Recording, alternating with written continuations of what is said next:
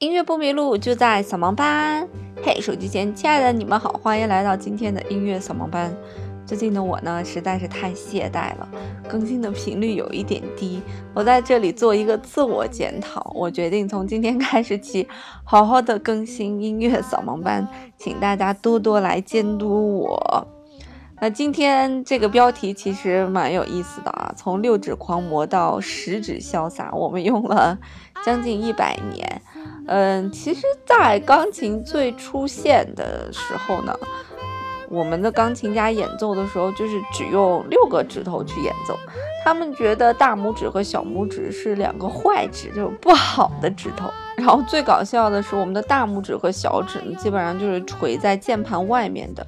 然后就是用六个指头去演奏。反正古时候的一些画作，呃，画出来的人演奏或者抚琴的抚琴图。然后我们大概就能看出来，就是只有二三四指，然后一指和五指是挂在外面的。那还有呢，就是呃，在演奏的过程当中，之前的指法是非常非常奇怪的。那在我们现在演奏钢琴的过程当中啊，我们是就是一定是要善用大拇指的，这样才能让弹琴会更流畅。所以我们现在我们叫穿指嘛，一般大拇指会从三指底下穿过，或者四指底下穿过。那严禁有其他的穿指的行为，比方说二指从三指上面穿过呀，三指从上四指上面穿过呀，这都是明令禁止的哈。但是其实，在就是大概是一七几几年吧，就是巴赫或者比巴赫还要早的那个时期，就是有的时候弹琴呢会让二指让食指从第三指就是中指的上面那样穿过，而且还会用二三指交替着去弹这个上行的音阶和下行的音阶，感觉有点像蝴蝶摆翅一样。那在这种弹法呢，是在我们现在是明令禁止的。如果哪个人那样这样去弹的话，一定会被骂死的。那谁解救了我们只有六指蝉呢？就是巴赫。巴赫其实是解救了我们的大指和小指。虽然他其实也不太喜欢用大拇指，并且教他的儿子尽量也不要用大指去弹琴，但他至少呢是运用了小指去弹琴。就是已经从六指变成了八指了，因为其实大家伸出手来，你就可以看到剩下四个手指吧，就是长得还还像个样儿，反正大家都长得差不多，唯独那个大拇指好像非常奇怪一样，就是长在一个非常奇怪的位置。好像所有的动物都是这样啊！我摸我们家的狗，就是四个指头是长在最前面的，然后它的那个大拇指，它其实也有这个大指的，好像叫做狼狼爪吧，还是叫什么？然后它是长在比较稍微靠后一点的那个位置的，所以有的时候你摸可能会摸不着，所以大拇指就是一个非常奇怪的存在。所以在当时弹琴的时候呢，嗯，人们给大拇指起的这个名字叫做 bad finger。然后来给我们的二三四指起的呢，就叫做 good finger，应该翻译过来叫做强指和弱指吧。因为其实有一些音符可能。呃，用如果用强来去演奏的话，有一些手指会更好控制，但有一些手指可能没有那么好去控制。那其实，在巴赫那个时期呢，指法还是挺奇怪的，像二指从三指这样往上穿呢，在当时还是有这种非常我们现在明令禁止的一些指法的。而我们现在惯用的这种大拇指从下穿越的这种指法，在当时也是没有的。而且当时呢，他还用这个小指从无名。指边上这样越过，就是非常奇特的一种弹法啊啊！所以其实我们的这个指法，弹琴的这个指法，其实也是在不停的精进，不停的精进。那我们这个大拇指，呃，穿指是从哪个时代开始的呢？大概可能是从贝多芬的这个时代开始，呃，他就指导车尔尼的时候就指导过。啊，可以用大拇指，然后这种穿指的演奏，穿过三指或者穿过四指。其实这种指法的设计是一个非常合理的一个设计啊。它的原理主要是什么呢？因为钢琴它一组键哆来咪发嗦拉西或者哆来咪发嗦拉西哆，那它一共是七个键，或者完整的一组是八个键。那八个键如果去演奏的话呢，怎么样去？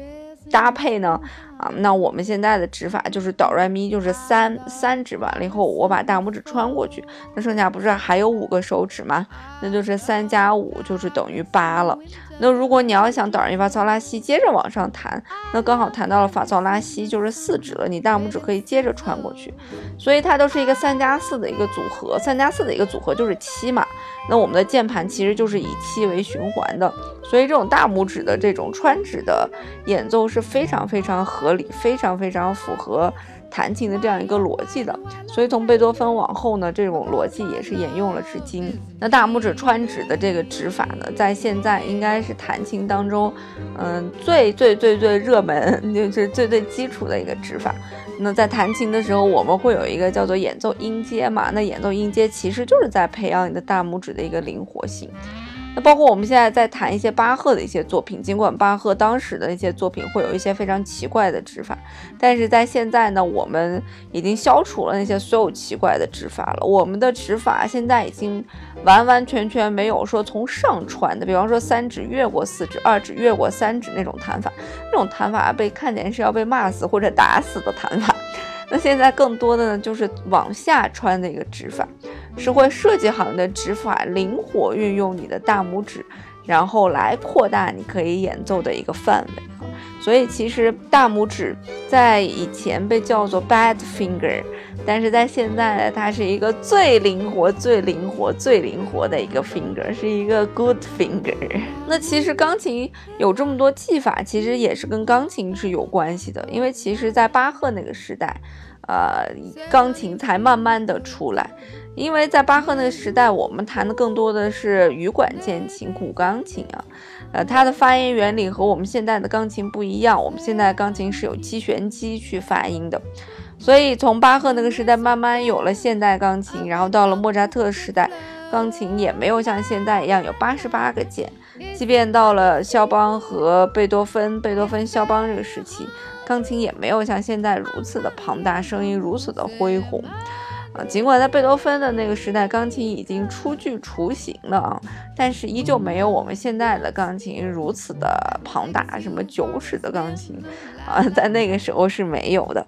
所以其实，在演奏的过程当中，有一些技法其实也是不太一样的。比方说，我们现在。呃，在弹钢琴的过程当中，尤其是你要弹一些大型的作品的时候，你可能要考虑到各方面的用力，不光光是手指的用力，那还有手腕的用力、手肘的用力、手臂的用力，甚至全身的力量，有的时候都要运用到你的手指上。但是在巴赫那个时期演奏音乐的时候呢，啊，很多时候要求的是，如果可以的话，你要在手背上面放一个东西，在演奏完一曲是不掉的。你要让朗朗这样去弹奏，估计他已经没有办法去演奏作品了。所以一方面其实是跟当时演奏的习惯有关系，那另一方面其实也是跟当时的乐器有关系，因为当时的乐器没有办法做到现在的乐器这样这么复杂。尽管大拇指现在已经非常的灵活，也非常的好用了，但是其实在我小时候弹琴的时候，呃，还是被明令禁止，就是大拇指不要去弹黑键。因为黑键它是在钢琴的往里面嘛，它呃基本上是占白键的二分之一啊，所以你要弹黑键的时候，你手就要往里伸，那越往里肯定越不好弹嘛。所以我小的时候的大拇指还是不让上黑键的。不过现在很多指法的一些禁忌也是被打破了啊，尤其是对于现代一些作品来讲，其实根本就没有那么多的禁忌，所以规则。就是立规则的制定，其实就是为了打破它的。如果没有打破规则，这个规则制定好像也没有什么意义。但是尽管，呃，发展成这样了，但每个人在演奏的时候习惯还是不太一样的。比方说坐姿啊，有些人就喜欢坐高一点，就是李斯特他就喜欢教学生的时候就让他坐高一点，这样前臂、大臂的力量都可以使上嘛。啊，这种重心。重心靠前，就会有更大的力量去弹琴。那当然，李斯特本身他的作品就是这样一种效果。但是你对于肖邦来讲，他可能就不需要这种效果。